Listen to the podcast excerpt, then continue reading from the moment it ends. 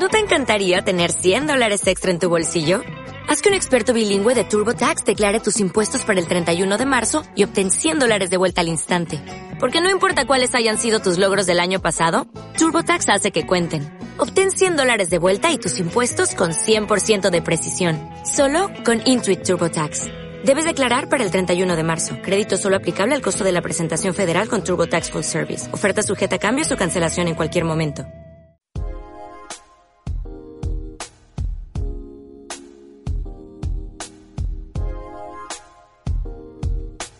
Banco Sabadell te ofrece el café de las 10.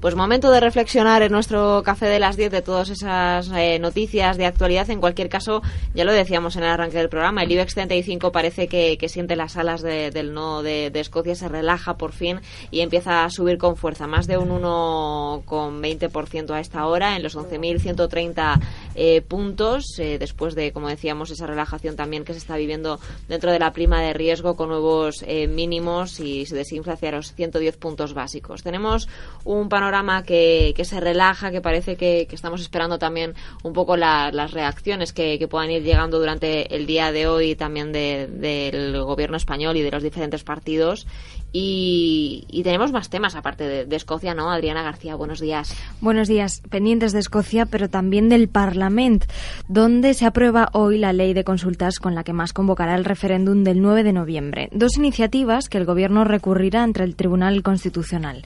También estarán pendientes de si se produce esta convocatoria para reaccionar mañana con una convocatoria de Consejo de Ministros extraordinaria. Hablemos también un poco de presupuestos generales.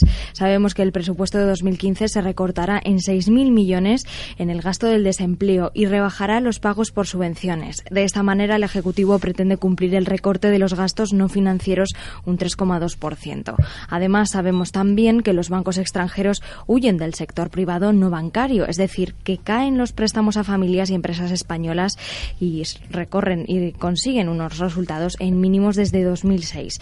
Se reducen posiciones eh, por parte de los bancos alemanes, italianos, británicos y estadounidenses sin embargo, Francia lleva tres trimestres liderando el apoyo a estos segmentos, dado que el país vecino se ha convertido en el principal prestamista.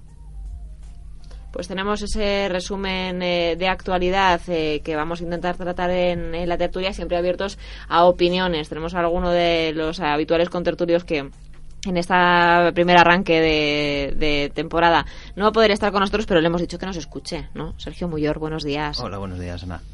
Pues sí, eh, vamos a ver cómo se desarrolla este día, pero bueno, pues, eh, yo creo que la noticia hubiera sido que hubiera ganado el sí. El no, pues ya estaba descontado, sobre todo ayer la libra lo, cotizó y, bueno, ah, tiene un margen bastante amplio ahora Cameron para tomarse con calma esa negociación y todas esas promesas que le hizo a, a Escocia. Bueno, no ha cambiado nada. Mm, sí que ha cambiado que bueno que, que nos hemos llevado un susto en Europa ante esa posibilidad y ese vuelco que daban las encuestas pues hace tan solo una semana.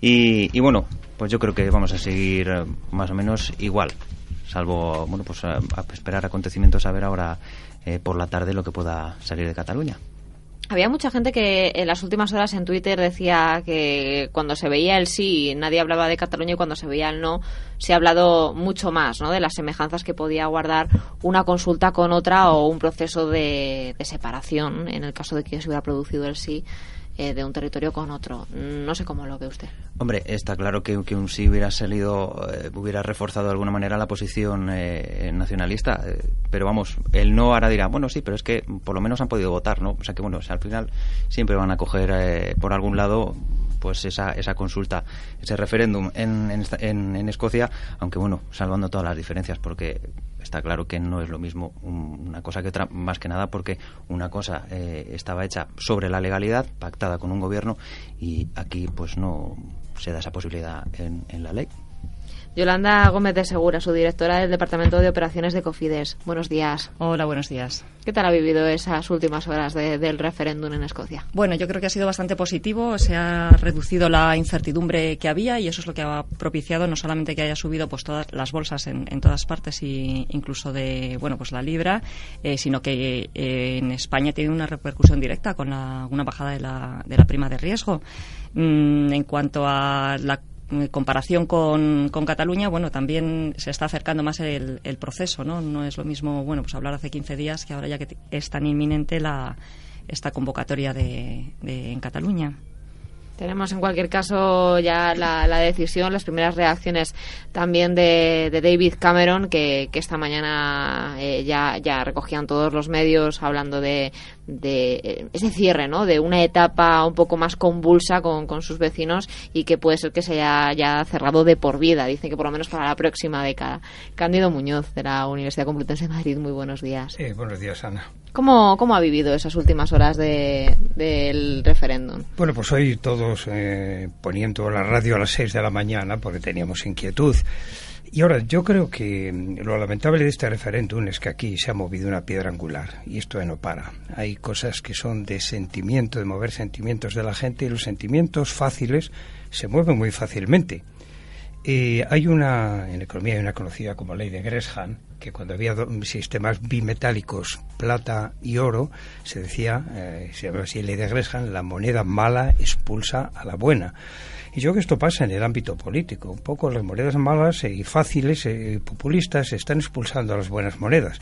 Sí, aquí las que algunos consideramos la buena moneda, el no ha ganado, pero sin embargo en Cataluña también han ganado porque ya, ya lo han dicho, ¿no? Esto demuestra que la cueva española, yo creo que lo de cueva le viene por lo de la cueva de los ladrones, ¿no? De Alibaba, ¿eh? No sé si es que aquí ha tenido un, un gesto mental, pero, pero para mí es grave esto, porque, bueno, yo el tema, mm, eh, lo que tengo claro del tema catalán es lo siguiente, vamos a ver, aparte, como digo, están explotando sentimientos fáciles, mm, si quieren independizarse, que se independicen, pero en un proceso eh, serio y largo. Esto implica lo siguiente, primero, que se cumpla la ley. En un Estado que no es de derecho, en Cataluña no se está cumpliendo la ley. Cuando no se cumple la ley, yo creo que no hay legitimidad para que la gente vote. Segundo, no hay libertad. Claro, usted puede poner todas las ventanas catalanas que quiera, ahora ponga usted en su balcón la, ventana, la, la, bandera española y a ver lo que le ocurre. Es decir, que yo creo, si se quiere votar, que sea en un proceso Mm, de democracia, cumplimiento de la ley y libertad de la gente. Y libertad de prensa. Claro, el propio gobierno tiene siete emisoras que todas predican la independencia. Toda la prensa está subvencionada. Que bien vive la prensa catalana, aunque no se lea, pero tiene importantes subvenciones. Entonces, mientras no se den unas condiciones, claro que no se puede votar. Y usted puede decir contra Madrid lo que quiera. ¿Cuál es la segunda parte? Que esto en qué va a acabar en más devoluciones a Escocia. Y entre los catalanes, que les vamos a dar? Una cosa me dice, la independencia total no la quieren porque siempre hay allí algún listo, alguien que piense, no, nos iríamos de la Unión Europea, nos iríamos del euro. Claro, pues no, no, yo quiero independencia y que se vayan, y que entren de cinco años con el, con el apoyo de España. Pero, ¿qué quieren? Una cosa mixta. Quieren tener la reserva de mercado español. Mira, no hay ningún país en Europa que el 50% de lo que vende vaya a otro país. España lo que vende, el 70% va a la Unión Europea. Francia, América, ellos 50% al resto de España. No, no, claro, lo que no quiere es perder este mercado. No, no. Si usted quiere independencia, va a ser total y por las vías. Pero claro, aquí no hay nadie que les ponga eh, firmes, primero que les haga cumplir la ley y segundo que les diga las cosas como son. Entonces, ¿qué va a pasar? Que en esto te encontré, pues les vamos a dar y ahora el régimen fiscal. Muy bien. Y los imbéciles de Madrid que paguemos por los desafueros de Andalucía y de Extremadura. Porque ellos se van a quedar con su este fiscal. Yo me niego a esto. Yo mañana pido la independencia en Madrid. Pues, pues también, y yo, la de mi barrio también. Y, tu barrio en consecuencia. Yo escuchaba al presidente del PNV valorar esta, y bueno, pues eso empezaba que bueno que ellos, lo primero, la idea, pues eso, es que ellos han podido eh, votar. La segunda es que, bueno, que en Escocia tampoco se ha hablado de sentimiento, que lo que les interesaba era el dinero. Entonces, bueno, pues en esa en, esa, en ese asunto, en el económico, es donde se ha movido la negociación con, con Londres. y, como un poco para poner las, las diferencias entre unos mm, procesos y otros, o un, un partido independentista y otro. Lo, lo, que viene esto a decir al fin y al cabo es que, bueno, y ahora que el, el partido independentista escocés, ahora con este no se va a disolver, lo van a se van a olvidar ya del tema o vamos a estar dentro de X tiempo otra vez con una consulta. Y esto mm, se puede decir un poco con todos los partidos nacionalistas. Si, si se le pregunta a la gente y la gente dice que no, bueno, venga, va, a ver si el año que viene decimos que sí, y si no, y así, o porque, ¿qué sentido tiene, o sea, qué encaje puede tener un partido independentista cuyo fin último es la independencia en un, en un, en un país eh, constitucional, etcétera, bueno, ¿qué encaje puede tener? Se le ha dado mucha autonomía eh, y sobre todo a, País Vasco y Navarra, que tienen un sistema fiscal diferente al, de, al del resto de España, ¿qué más se les puede dar? El siguiente paso es la independencia, porque prácticamente la autonomía la tienen por completo. Entonces, al final, ¿qué encaje puede tener un partido nacionalista? Después del no, ¿el partido independentista escocés se va a ir? ¿Va a decir adiós y ya no lo volvemos a intentar? ¿O esto va a ser un cuento de no acabar? Porque también decían que, bueno, que el, votante del no es el que de una cierta edad, a partir de que ya la juventud quería cambios. Entonces, bueno, entonces, ¿qué pasa? Dentro de X tiempo vamos a tener otra consulta así hasta que salga el sí.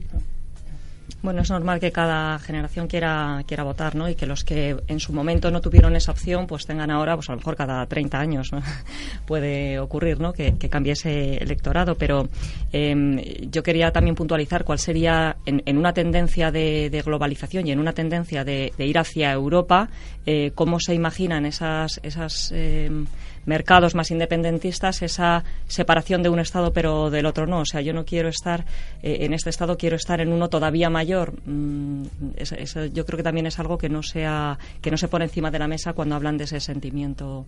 Me siento catalán, no me siento español, pero me siento europeo o, cómo encaja todo ese puzzle. Mm. Y sobre todo hablaba de las exportaciones al resto de España, pero bueno, el resto de España también tiene negocios con, con Cataluña. Eh, creo que aquí los principales perjudicados serían los catalanes, pero toda España perdería.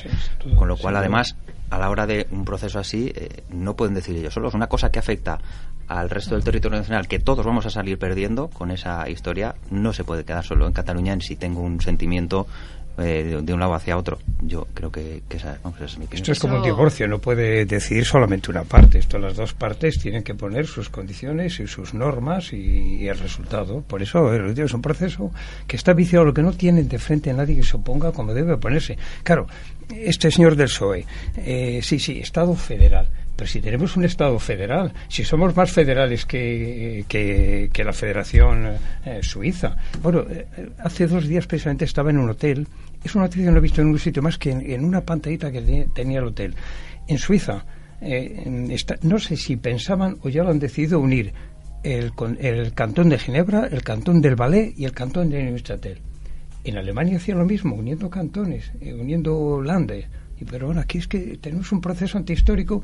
Claro, ¿qué pasa? ¿Quién beneficia esto? Pues a todos los que viven del chollo eh, regional. Esto, vamos, yo creo que hay un, eh, hay un libro que es definitivo, este ¿Por qué fracasan las naciones? de Acemoglu y Robinson, y, comenta esto, finalmente, que hay lo que llaman extractores de rentas. Es decir, gente que, bueno, que, se dedica y saben que esto que hay un filón, que lo sacamos nosotros y nuestro grupo circundante. Es lo que pasa aquí, claro. Como esto se ha publicado, no he visto que nadie lo haya desmentido, el que fue presidente del, Parlamento catalán. Eh, era barrendero, noble oficio, por lo menos tan noble como el mío, eh, y bueno, pues una vez jubilado, claro, 10.000 euros, más coche, más no sé qué, más no sé qué.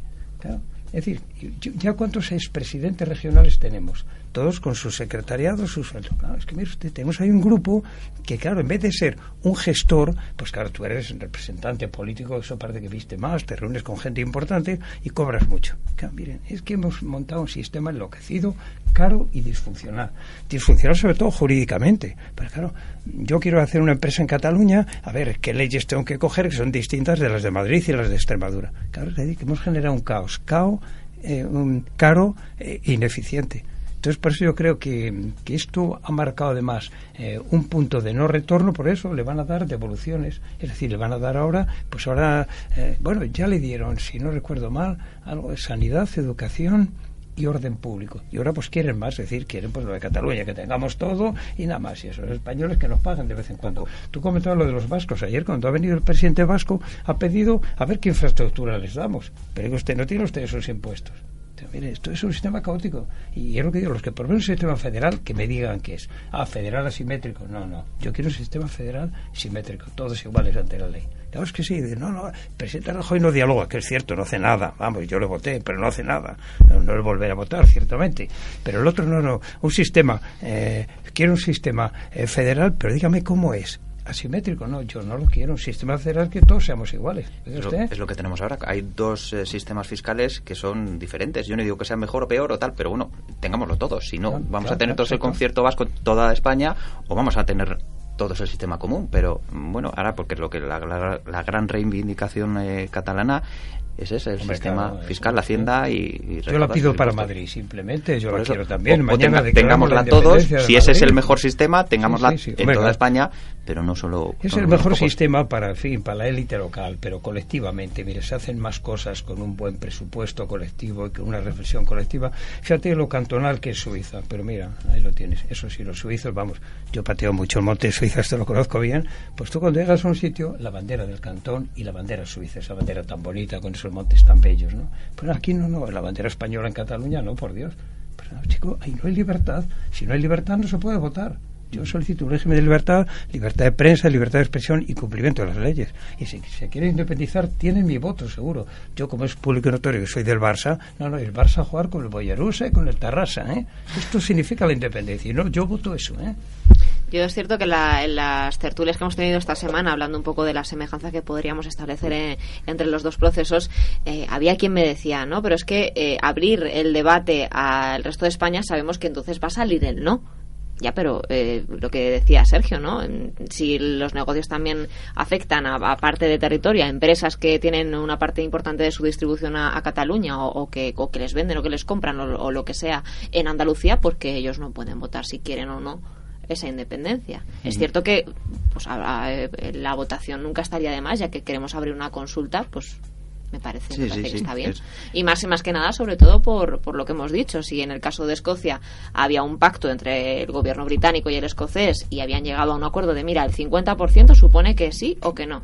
Perfecto, ya hemos establecido los términos, pero en este momento eh, lo que decimos, el Parlamento aprobaría esa ley de consultas de forma un poco unilateral. Bueno, a lo mejor nos llevamos una sorpresa y sí que aparece el sí, ¿no? Nos queremos independizar de, Nunca se sabe por Pero qué. que aparece que La de la parte de la parte catalana y de dejamos en el Congreso de los Diputados de tener traductores, ¿no? Eso Sí, que yo sería, votaría, sería otro sí, yo que Un independicen importante, de sí. verdad, pero total. ¿Qué es lo que no quieren? Es que claro, y que nadie les dice las cosas. Sobre no, todo- yo votaría sí. que... como- ¿quieren Cándido yo creo que debería ir a la próxima reunión entre Mas y Rajoy. Sí, es verdad, sí, bueno. Sobre todo porque esa, esa independencia idílica que venden desde Cataluña no es así. Tampoco va a ser el acabose y se va a hundir el mundo, ¿no? Pero, pero tiene unas consecuencias y, y de momento es salir de la Unión Europea tiene algo muy claro. Sí, te quedas sin todos los beneficios y acuerdos comerciales que tienes con el resto de países. Porque el 80% aproximadamente son a la Unión Europea, todo No, lo que vende cava- fuera. Y tu cava paga el arancel europeo. Efectivamente, ¿eh? Eso con lo que cual, importante. eh, bueno, pues pasaría a ser un país eh, que no tiene ningún acuerdo comercial, no tiene acuerdos preferentes, con lo cual todos sus productos se van a encarecer. Eso va a provocar una caída de las ventas brutal. Claro. Puede renunciar a unos ingresos Cataluña de ciento y pico mil millones de euros en un momento dado. Bueno, pues, pero eso, que, que no se venda esto como, bueno, que todo va a ser muy bonito y muy feliz, se le diga la verdad a la gente, a los ciudadanos, se le diga, oye, pues puede tener estas consecuencias, estas, estas y estas.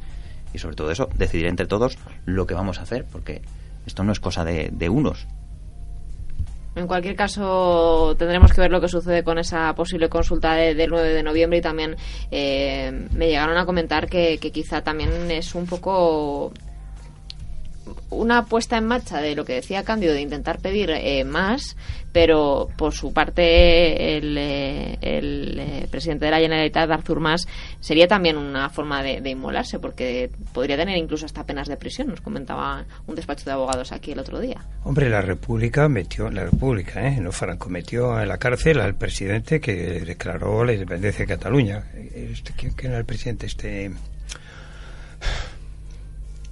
No era Macía, era el otro, sí. el- bueno, pero por la República, cuando él declaró la independencia de Cataluña, pues fue a la cárcel. Luego salió y luego le mató Franco, es cierto, pero la República le metió en la cárcel. Ojo, las cosas se hacen así. Cuando hay cuando hay leyes, las leyes están para cumplirse, oiga usted. formas, si hay que cambiarlas, vamos a hacer los procedimientos procedimientos adecuados para que la ley se cambie. Pero cuando existen, que es lo que no pasa en España, claro, hay tantísimas leyes, sobre todo regionales, que es imposible cumplirlas. Claro, esto que dice la gente, eh, finalmente es un problema de, lo que hay que reformar es la justicia, precisamente, en ese, en ese punto, ¿no? Es son tantas las leyes eh, generales y regionales y, y además cada vez se legisla peor. Sea, pues hombre, antes las leyes eran claras, ahora tienen unos prólogos de 800 páginas. Ha salido ayer no sé qué ley de transparencia, no sé qué. Yo me puse a leerlo, joder, debe ser 200 páginas, por Dios.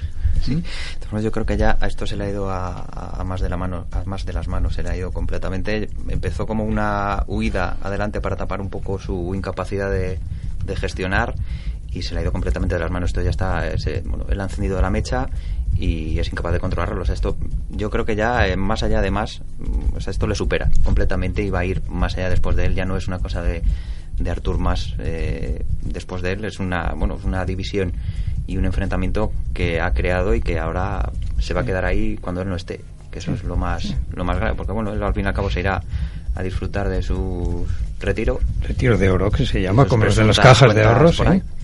Y y, dejará el, el, el, cirio montado en Cataluña. No, pero, eso es lo que te digo, un poco la, visión que llamaríamos unionista. Esta mm, se defiende tan mal que le vamos a dar más cosas, les vamos a dar más devoluciones. Y, que, es. Pero, y es lo que te digo, y los demás que. Pero ¿Mm? llega un momento en que ya no les puedes dar nada más. O sea, porque ya les has dado prácticamente todo. Entonces, ¿luego qué? Sí, bueno, pues eh, todo esto que están haciendo ilegalmente, que lo hagan legalmente, la representación exterior, el, eh, sí, todo eso se puede dar más. Y bueno, ya pidieron el 18% del presupuesto en el estatuto, el 18% de la inversión pública. Pues bueno, eh, siempre se puede dar más. Mira cómo, mira cómo Montoro les está dando. Ya se les ha dado la mitad del, del presupuesto este de liquidez autonómica. Sí, claro. usted, ¿por qué? ¿No? Y hombre, si dijeras que lo usan bien, de una gente que despilfarra les damos dinero, pues muy bien. Es decir, quiero decir que en la otra parte eh, nos falta liderazgo, este es el tema. Yo le he dicho muchas veces, aquí nos falta una Margaret Thatcher que sabe poner a la gente firme y saca al país adelante. Pues mira, Inglaterra es el país que en los últimos 30 años tiene menos paro de Europa. Pues muy bien. ¿Por qué? Porque alguien hace las cosas bien. Liderazgo se llama esto. Y no tenemos liderazgo ni en Europa ni en España, y de aquí nuestros problemas. ¿eh? ¿Sabes? Tenemos eh, también eh, nuevas noticias que tienen que ver también con la redistribución un poco de, los gastos y de las partidas que hay dentro del gobierno. Por un lado tenemos, eh, el otro día salía publicada la noticia de una partida extra para gastos imprevistos que había solicitado el presidente del gobierno Mariano Rajoy. Y hoy nos encontrábamos con ese presupuesto de 2015 que recortará en 6.000 millones el gasto en desempleo. ¿Se puede recortar en desempleo tal y como están las cosas? Eh, habría que ver cuál es la letra pequeña, si es porque recorta, porque recorta, o es ahorro. Es decir, ahorro que no paga porque eh, las prestaciones se han reducido y porque hay mucha menos gente que tiene derecho a ella. Porque eh, recordemos, el paro de, la, paro de larga duración, cada vez hay más personas que han dejado de tener, se les ha acabado el plazo en el que pueden percibir una, una prestación. Entonces, tendremos que saber si esos 6.000 millones que no se va a gastar en, pensiones es porque las va a reducir o porque simplemente el propio sistema, después del recorte que ya hizo y con la gente que ya no la está cobrando, ese es el resultado que sale. Yo es lo que tendría que ver antes de, de decir si hay un recorte real o bueno, pues esto es fruto de, esas dos, de esos dos factores. Sí. En, en, España, efectivamente, lo que pasa es que como el despido es caro, no hay una rotación en el empleo. Es decir, que el, empleado que, que, está en el, en el puesto lo mantiene y los, y los desempleados, mm, producto de la crisis, llevan ya toda la crisis, en, paro. Entonces, lo que ocurre es efectivamente que, que no tienen derecho a, a percibir más, más desempleos. Claro, no es, no es un recorte, sino un ahorro natural. Ha ocurrido. Exacto, yo creo que es importante eso que dice Yolanda, pero que además se da otra cosa. Montoro, el optimista, pues piensan que esto va, que vamos a crecer, que aquí ya se acabó la crisis y por tanto si hay menos crisis, pues hay más ingresos y por tanto más recaudación pública y menos desempleados. Y por otra parte, igual, como la, recuperación nos llevará a recaudar más por el IVA y por tanto pues no tendremos necesidad de eso. Yo creo que es un poco este exceso de optimismo que están teniendo por este crecimiento del 0,5. Me parece que crecemos al 0,5 con Francia está en el cero, pues oye, adelante. Vamos, yo lo he dicho... Sostenido por el gasto público en los ¿Eh? últimos dos trimestres. ¿En Francia? No, aquí, en, aquí. España, sí, sí, sí, claro, por eso que es lo que te digo, que es una cosa irrisoria, que, en fin, eh, nunca esta economía creciendo al 0,5% ha generado empleos. O sea, que esto es así. Lo que, en fin, es, un, es como infundir eh, a la parroquia optimismo, que siempre el gobierno no tiene que ser pesimista, pero en fin, debe, o es que hemos hecho tales medidas que nos llevarán a esto. Pues ¿qué nos han hecho? ¿Quién nos hace nada? ¿Y estamos en vísperas electorales? Menos. O sea, yo, Aquí se hizo la legislación laboral, que yo creo que es bastante buena, y punto. No se ha hecho nada más. No hay una reforma más. Es un mensaje optimista preelectoral ya. Claro, hay que hacerlo así. Pues eso está, va en la esta de la política, ¿no? hombre, hay otra cosa que dicen que se suprimen las subvenciones. Yo algunas veces me creo que las hemos comentado aquí. Las subvenciones que da el Instituto de la Mujer y el Instituto de Cooperación Internacional son de risa si no fueran las cantidades de dinero que se dan, pero vamos, para cosas, emancipación de la mujer en, en el distrito peruano del no sé qué. Eh, pero verás, son, verás, un día, un día las traigo, eh, tanto bajo el PP, no lo que digo con el PP son menos cuantiosas que bajo el PSOE. Bueno, y, en Andalucía lo mismo, pues hay una mm, para la coordinación de los sindicatos andinos. A un sindicato se le daban no con la cantidad, pero era, pero ingente, ¿verdad? Hay muchas medidas que, no, se, no se han tomado, aparte de subvenciones, gastos muy importantes, diputaciones, el Senado, por ejemplo, que, bueno, hoy por hoy no tiene ninguna función. Yo por eso cuando voté al Senado puse una papeleta caro y, disfuncional, suprimas. Hay, hay un montón de gasto que no se ha recortado y además no salía, se ha ninguno. salía ayer Rajoy diciendo la, la, gran reforma de las administraciones públicas prometía pues, 38.000 millones de recortes y van por 10.000 en, en 2015 tendrían que haber conseguido esos esos 38.000 millones, van por 10.000 de, de gastos que han recortado superfluos. Bueno, pues un tercio y le queda año y medio, pues ya se tiene que dar prisa para, para recortar. Encima, bueno, teniendo en cuenta que el año que viene es electoral y no se va a tocar se toca nadie. nada de nada. Con lo cual, eh, ahí había una fuerte, bueno, una importante fuente de, de, de gasto eh, superfluo que se podría haber metido mano y no se ha metido. Y para eso yo creo que, entre otras cosas, eh, el, el, PP obtuvo una mayoría absoluta en las últimas elecciones. Y no. Sí, yo creo que ha sido. Yo, yo te digo, yo di la mayoría para esto. Digo, mira, pero nunca una mayoría ha sido más desperdiciada. Es decir, cuando te das mayoría, pues tienes. Pero lo que digo, es falta de liderazgo, ¿verdad? Yo finalmente me acuerdo, voté a Rajoy porque un poco amigos, hombre, para que se vaya este y venga, para que se vaya este otro, vale, bien. Pero no confiaba nada en Rajoy. ¿Quién no hace nada en la oposición no lo hace tampoco en el gobierno y esto es eh, lo que ha ocurrido. Y, además, yo siempre digo aquí en España ha habido tres burbujas. La, eh, la burbuja inmobiliaria, que bueno, ella misma se ha desvanecido, la financiera, que con la ayuda del Banco Central Europeo, pues más o menos a lo mejor algún día empiezan a prestar dinero a las empresas, a los bancos, y la burbuja pública. Claro que en, que en época que entraba mucho dinero por impuestos, se crecía mucho, se, transferían muchas propiedades, entraba mucho dinero, pues se hacían, eh, bueno, metemos a gente, ampliamos las empresas públicas, los organismos públicos, nuestro sueldo, y eso nos ha tocado. Y es el problema. Ahora muchos dicen que viene la de la deuda también. La burbuja de la deuda. Ah, bueno, claro. Eso, tendremos que hablar eh, en próximos capítulos de Onda Inversión. ya tenemos tanta deuda como PIB. O sea, tenemos un año... Bueno, superior. Eh, bueno, sí, vale. La, deuda, ya, lo hemos superado. La deuda completa, los pasivos sí, sí superan el, el, 100%. El, Hace bastante, bueno, pero como el protocolo de déficit excesivo no cuenta algunos préstamos, etcétera, pues. ahora se van a incluir determinadas partidas también en el. Sí, se, va, se van a cambiar un poco para que las, los números no sean tan, tan escandalosos. Pero decíamos sobre ese recorte de, de 6.000 millones en el gasto del desempleo, la rebaja de pagos por subvenciones son las principales partidas que estaría manejando el Gobierno para cumplir con ese compromiso de recorte de gastos no financieros en un 3,2%. Y también decía que la caída del paro, unida a un menor importe de las prestaciones eh, percibidas por los desempleados, pues permitiría eh, más o menos ese recorte. Por un lado, hablan de que con la reducción de 270.853 personas que, que se produjo en el mes de agosto, el gobierno ya estaría ahorrando en torno a los 500 millones de euros mensuales en pagos por subsidio.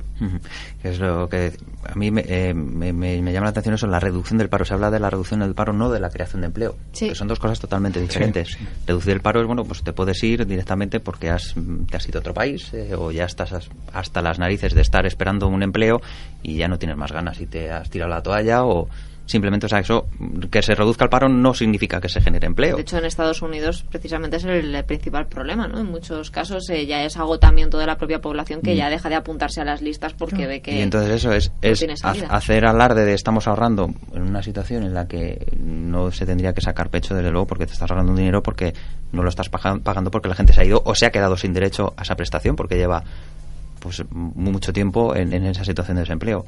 Entonces, bueno, pues con esos números, si nos vamos a ahorrar por ahí, eso es un logro del Ministerio de Hacienda. Yo, desde luego, eh, dejo sobre la mesa el tema del paro porque creo que si es eh, tan eh, lacra social y tan problemático dentro de toda Europa, la lucha contra el desempleo debería ser una prioridad y recortar también en formación, en prestaciones, en ayudas eh, a personas que, lo que decimos, hay muchas que están excluidas del mercado porque les quedan X años para jubilarse con toda la polémica que tuvimos en, en vacaciones, ¿no? De personas de sesenta y pocos años que habían decidido pagar eh, lo que les quedaba para poderse jubilar y luego se lo habían denegado lo habíamos oído en muchos medios, no sé si estuvieron... Y teniendo eh, eso sobre la mesa, el, que llegue este, este tipo de titulares, lo que dice Cándido, electoral, electoral no, no me parece. no tenemos en cualquier caso ese, ese recorte a las partidas eh, por gasto de, desempleo. Y también tenemos esos préstamos de la banca que hablaba también eh, Cándido. En, parte esa liquidez que deja aflorar el Banco Central Europeo em, por ejemplo en el caso de Banco Popular sin ir más lejos publicó que iba a solicitar eh, dinero en la última subasta que hubo y que todo lo iba a dedicar exclusivamente a la financiación de pymes esa fue la, nota de prensa que nos remitieron desde, desde la entidad y parece que los préstamos eh, de la banca precisamente a familias y empresas pues eh, estaría en mínimos eso, de 2006. Eso, es lo que tiene que haber hecho hace eh, unos pocos años, que es cuando eh, Draghi tomó esas medidas barra libre de liquidez para los bancos y tal. Esa era la idea. Lo que pasa que, claro, entonces no sacaron ninguna nota de prensa porque lo que interesaba era tapar los agujeritos que tenía cada banco y, bueno, cubrir sus, sus, vergüenzas un poco del agujero inmobiliario. Ahora sí, ahora dice que sí, ahora vamos a, a dar crédito. Bueno, pues a ver si es verdad. Porque llevamos también mucho tiempo escuchando a los bancos la cantinela de no, es que no damos crédito porque no hay demanda solvente.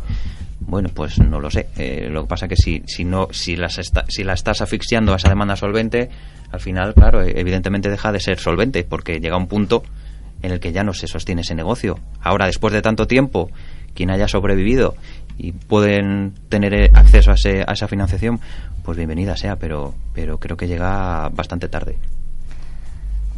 Bueno, yo creo que la demanda sí que sí que se ha reducido y, efectivamente, sobre todo al principio de la o hacia la mitad de la crisis, ¿no? Cuando parecía que nos recuperábamos y luego eh, pues empezó la segunda parte de, la W, sí que la demanda solvente era baja. O sea, realmente las empresas españolas están muy endeudadas, las familias o estábamos muy muy endeudadas y eso es lo que se está ajustando ahora. Yo creo que sí que ha habido también en el en el ámbito de las familias una reducción de la demanda porque ya no hay tanta la burbuja inmobiliaria generaba eh, esa, esas necesidades, ¿no? Me, compraba un piso para invertir y luego revenderlo, claro, mm, lo financiaba 100%, ¿no? Es lo que es lo que ocurría.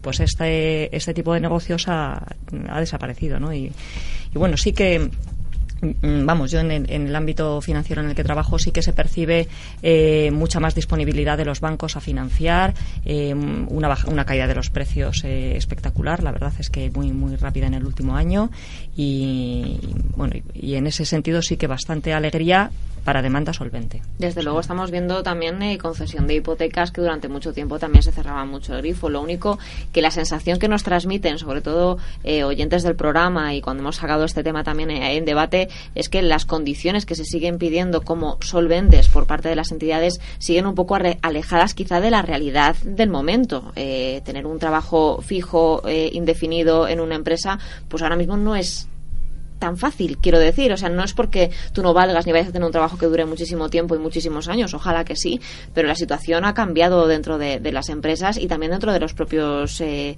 particulares que solicitan ese préstamo. Quizá no te pueda avalar tu padre o, tu familia o tenéis una casa que pueden ir en aval o no sé, la situación creo que, que ha cambiado y que muchas entidades financieras en ese caso tampoco han sabido adaptarse. No digo que, que den dinero a tutti y 100% y sin una serie de garantías. Obviamente es un negocio y tienen que ganar dinero y también tienen que cubrirse las espaldas. No puede ocurrir lo que ha pasado en los últimos años.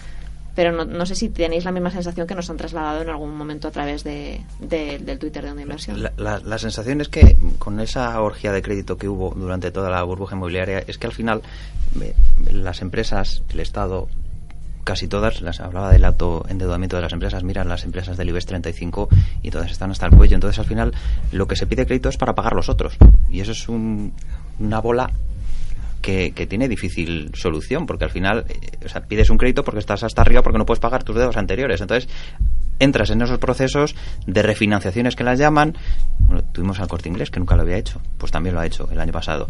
Eh, en esa situación de, deuda perpetua, que vas, vas, vas y pides créditos para pagar lo anterior. Entonces, eso tiene una difícil, eh, difícil solución, como no empieces a reducir gastos y a intentar incrementar los ingresos de alguna otra manera, porque si no, eh, es que es imposible. Sí, bueno, un, volumen de deuda en todas las empresas es lo, normal y lo deseable. Que una empresa se financie también con fondos ajenos muchísimo más baratos que los propios.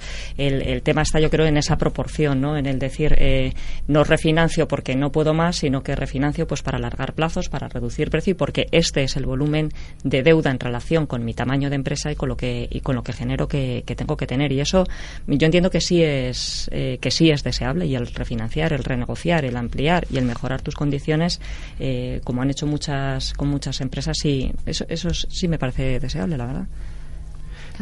yo creo que, que, la banca ha solucionado más su problema que el problema del país. ¿eh? O sea, esto creo que no ha estado en su momento histórico a veces, que, en fin, una banca en algún sitio, bueno, pues por liderazgo, por cualquier razón lo hace. Yo creo que no lo ha hecho. Y yo creo que se juntan los dos problemas, como estáis diciendo, oferta y de demanda eh, hay, hay, un problema de oferta, pues oye, mira, financio de deuda pública que me da dinero. Es decir, tiene alternativa para sacar rentabilidad a la banca y más segura, que la deuda pública en principio es segura. Y segundo, pues bueno, las empresas del IBEX, eh, bueno, estos siempre están ahí, estos seguirán, tienen mucho, es un mercado bastante reservado para ellas y entonces vamos a estar. Y desde el punto de vista de la demanda, claro, si es que el problema eh, el problema es que el problema de esta crisis no es como de una recesión normal que bueno pues las empresas trabajaban al 40 al 50 al 60 aquí es que han desaparecido.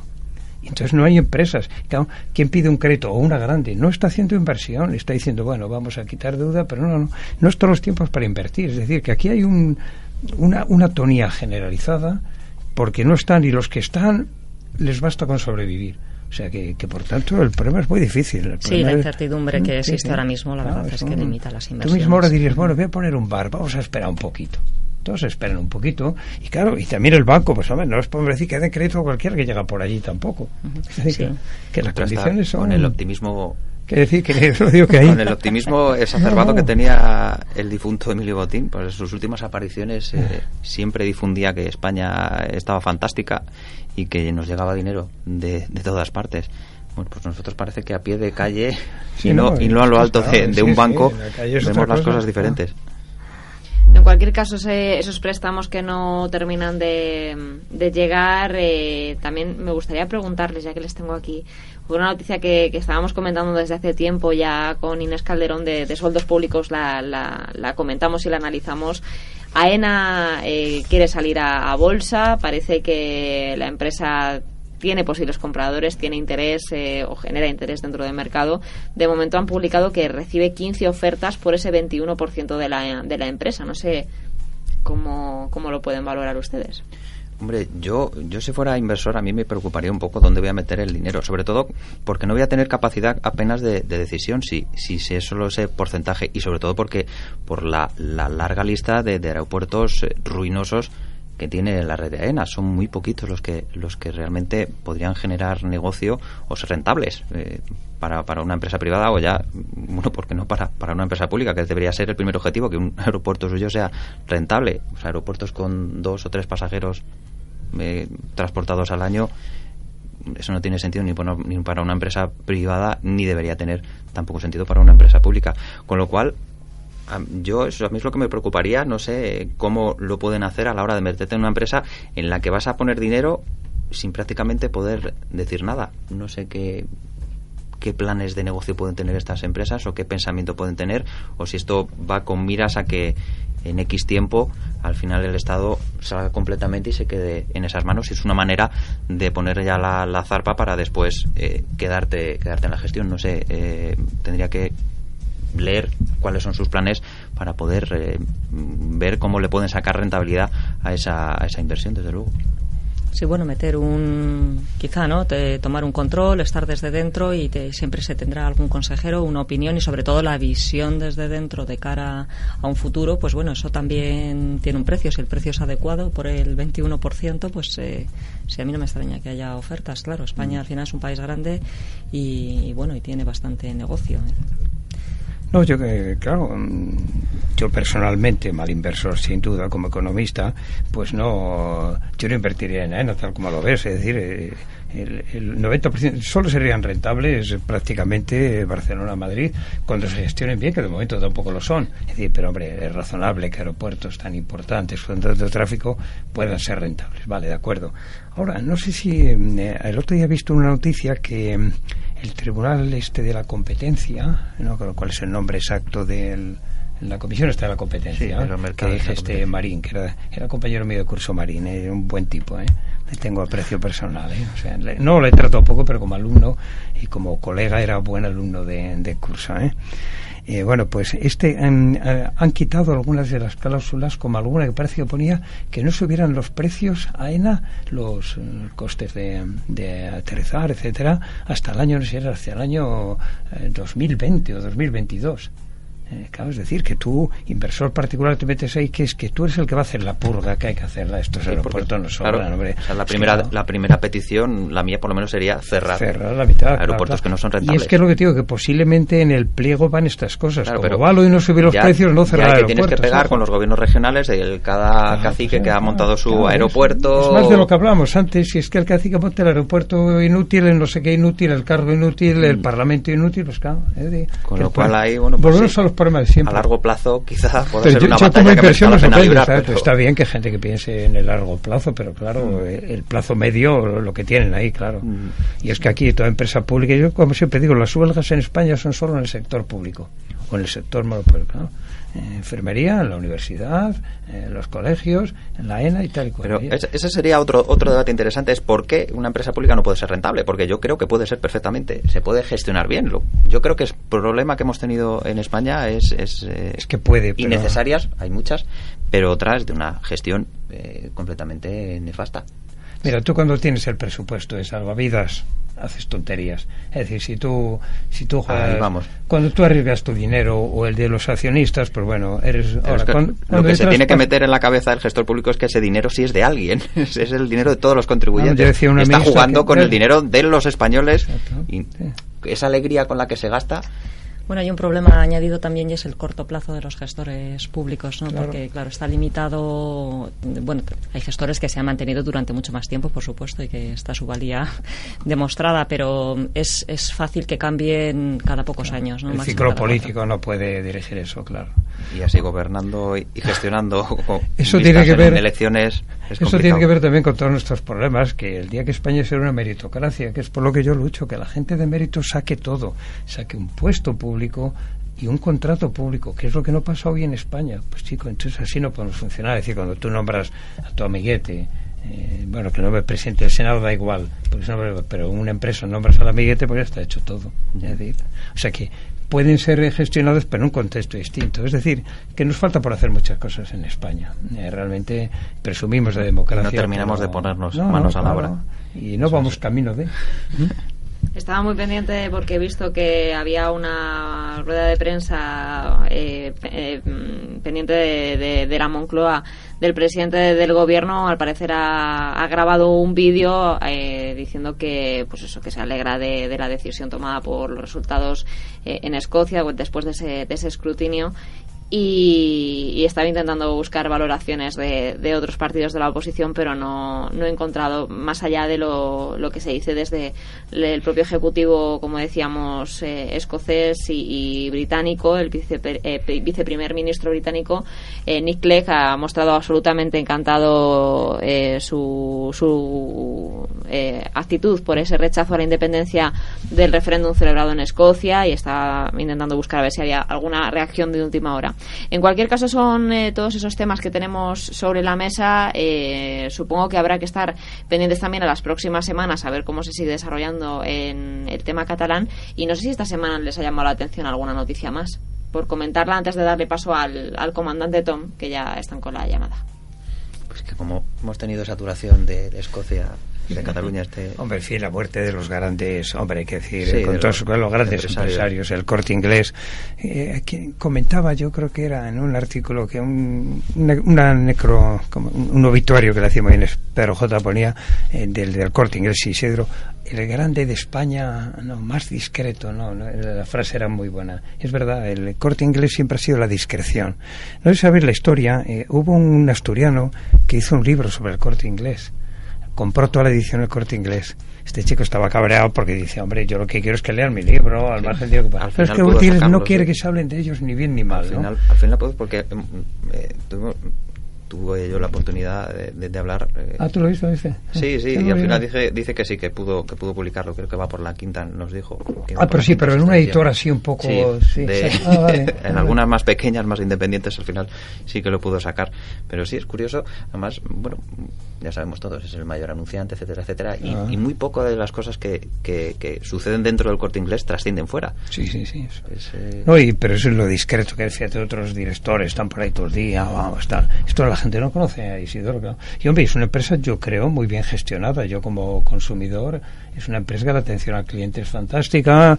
Eh, si tienes que hacer una devolución, a mí siempre me la han admitido sin ningún tipo de problema. santo y seña ha sido siempre. Yo creo que, que se ha quedado que no que se ha adaptado tarde a, los tiempos. Quiero decir, porque muchas de las sensaciones que yo tengo es que el corte inglés se ha convertido en un gran escaparate. O sea, muchos, mucha gente va, mira, los productos que tiene, mira, oye, pues esta tele me gusta, y luego se va a su casa y la busca por internet. bueno, es que eso le pasa al comercio. Entonces, no se ha adaptado a la... Eh, ha tardado mucho en, abrir ese canal, en apostar realmente por él, porque eh, muchas cosas, yo también he hecho búsquedas en, internet pues, y en el corte inglés, y es que era frustrante, porque tenía muy poca variedad, muy poca gama, era como un canal que lo tenía secundario. Han empezado, ahora, no sé si desde que llegó Dimar Jimeno ha empezado a, abrir un poco más ese, ese canal, pero, pero sí que se parece que se, se ha quedado un poco anquilosado con ese modelo pasado mm, en el que desde luego pagas esa, ese servicio al cliente y lo pagas encantado porque dices, bueno, pues es una es un servicio que no te dan en otros sitios. Eh, es verdad, pero siempre, ha sido, muy lento, es verdad. De mm. hecho,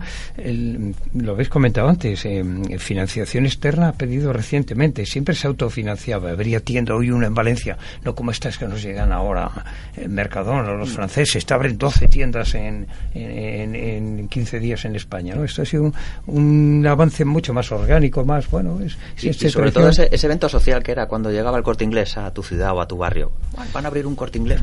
y, era como, qué prestigio, no hemos ganado. eso eso ya se ha perdido, eso ya no es así. Eso es bueno, pues sí.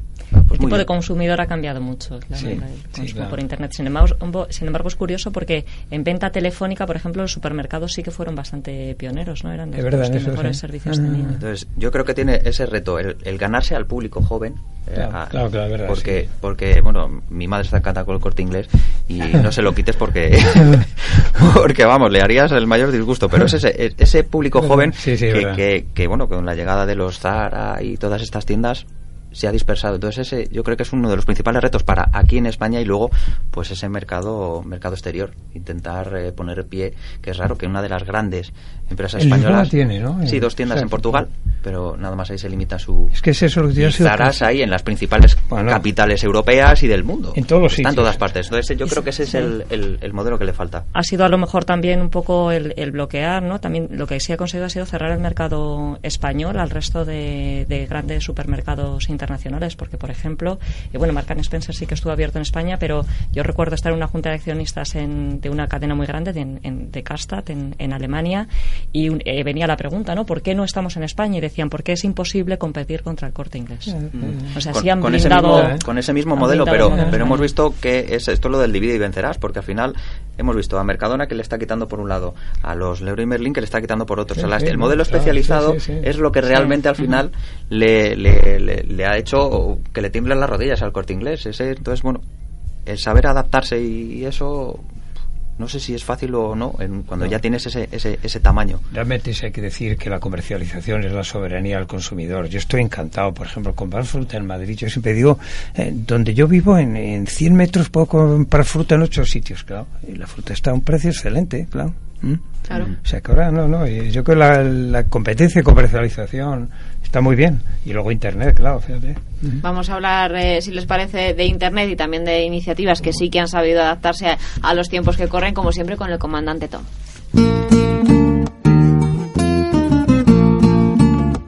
La cara B. Por comandante Tom.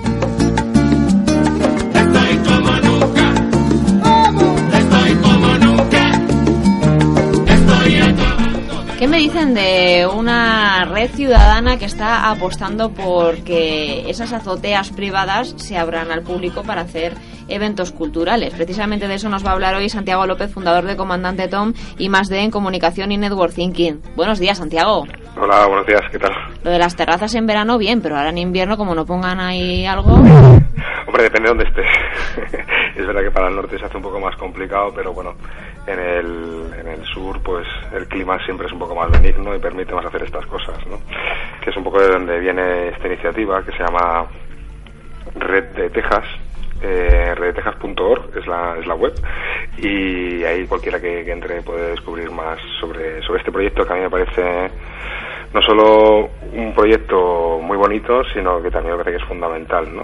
Y que se, que se basa en algo que que bueno, pues que hemos hecho todos en algún momento en nuestra vida y sobre todo también nuestros padres, nuestros abuelos, que es el hecho de compartir o abrir eh, tus, eh, tu terraza, tu, azotea, para compartir tiempo entre, varias personas y fundamentalmente pues eh, difundir la cultura, ¿no? Es decir, que en tu azotea pues ocurran eventos culturales, ¿no? Generar una red que permita que, ocurra todo esto, ¿no?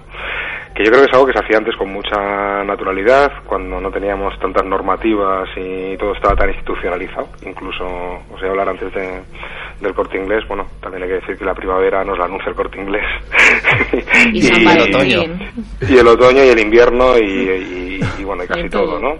y todo. Pero bueno, la primavera es la primavera y llega cuando quiere, ¿no?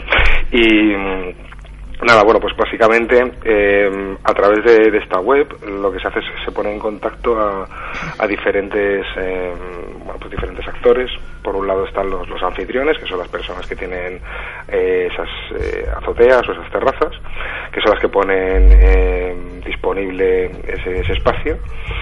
Por otro lado están los, los artistas, la gente que, que, que bueno, pues que hace o va a esas, eh, azoteas y, bueno pues comparte su, su arte o su, su sí su arte con, con, los que ahí acudan.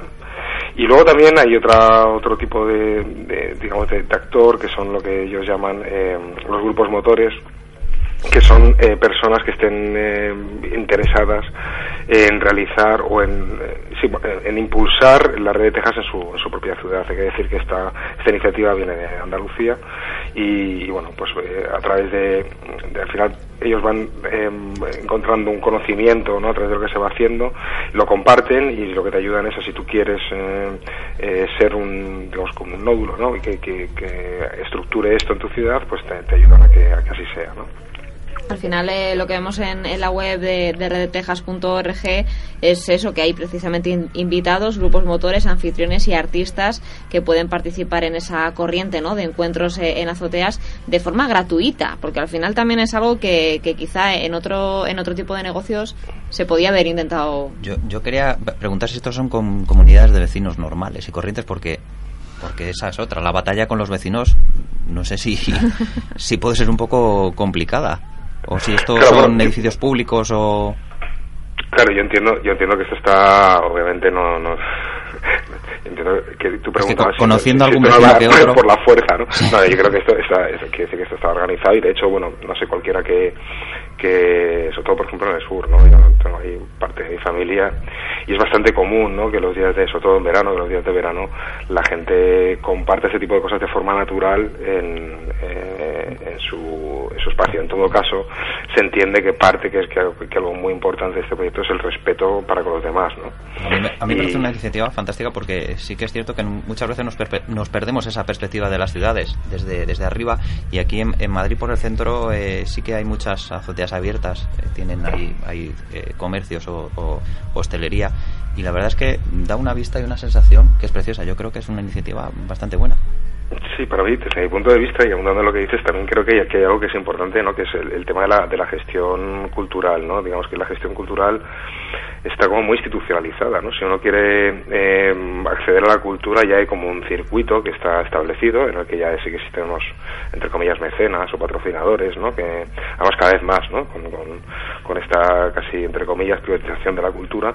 Y sin embargo, esto lo que permite es una alternativa en la que, pues bueno, pues tengamos un, creo que un mayor crecimiento cultural, porque al final, eh, ¿de quién es la cultura? ¿no? Esa es la, sería la gran pregunta, yo creo que es de nadie, y, permite que, pues, que haya un acceso a, esa cultura, una cultura más, mm, digamos que más eh, democrática, y que todos nos podemos beneficiar de ello, ¿no? Y mm, está incluido dentro de, de, una corriente que se llama la economía del, bien común, que, que bueno, que este, esta corriente eh, voy a ser muy, muy, bueno, sería muy, muy largo de explicar y de, de, hablar, pero bueno, es una, una corriente económica que, que, bueno, que promulga un economista austriaco que se llama Christian Felber, que bueno, básicamente él entiende que, o se entiende que las, que las empresas tienen que entrar dentro de esta economía, que no es una cuestión solo de, ciudadanos, y bueno, pues asienta en, en, como bien dice el nombre, pues en el bien común, ¿no? en, unos valores que no tienen tanto que ver con los empresarios. Es, sí, es como generar economía, pero teniendo en cuenta valores eh, que son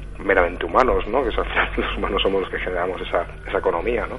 son valores como es la confianza, la honestidad, la responsabilidad, la cooperación o la, solidaridad, ¿no? y sobre todo pues, bueno, pues ser generosos, ¿no? no solo mirar tu, tu, tu, beneficio como empresa, sino pues bueno pues contribuir un poco al beneficio de, de todos, ¿no? Pues tenemos esa alternativa también para disfrutar de esas terrazas maravillosas que hay por toda la geografía española. También vi este verano eh, unas terrazas eh, interesantes, en este caso ya privadas y, pagando con consumición eh, para hacer una ruta a través de, de diferentes países. Así que a lo mejor esto se puede ir extendiendo también al final, Santiago.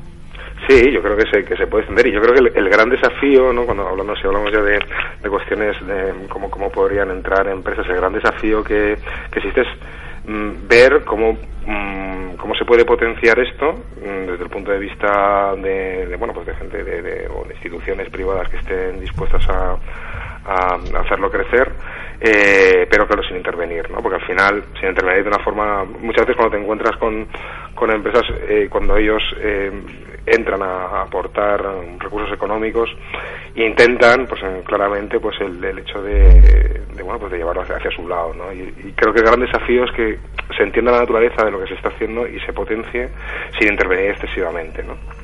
Bueno, Santiago, pues nos gustan esas iniciativas que nos traes todos los viernes para aligerar nuestro café de las 10, así que te espero en una semana por aquí a ver con qué nos sorprendes. Pues muy bien, muchísimas gracias a vosotros. Gracias, buen fin de semana.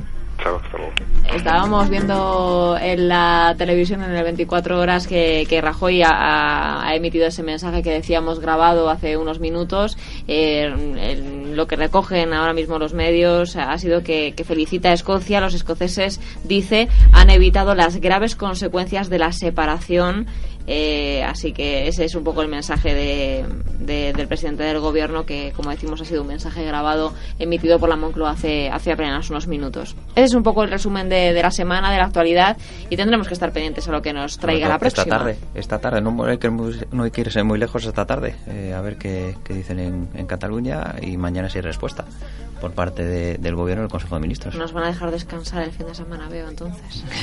pues no. Poca, poca, poca historia. Tenemos hasta el día 9. Bueno, Yolanda, Sergio y Cándido, gracias por este café hablando de, de, esas últimas horas y cuando quieran vuelvan a seguir charlando con nosotros de la actualidad en el café de las 10. Gracias. gracias.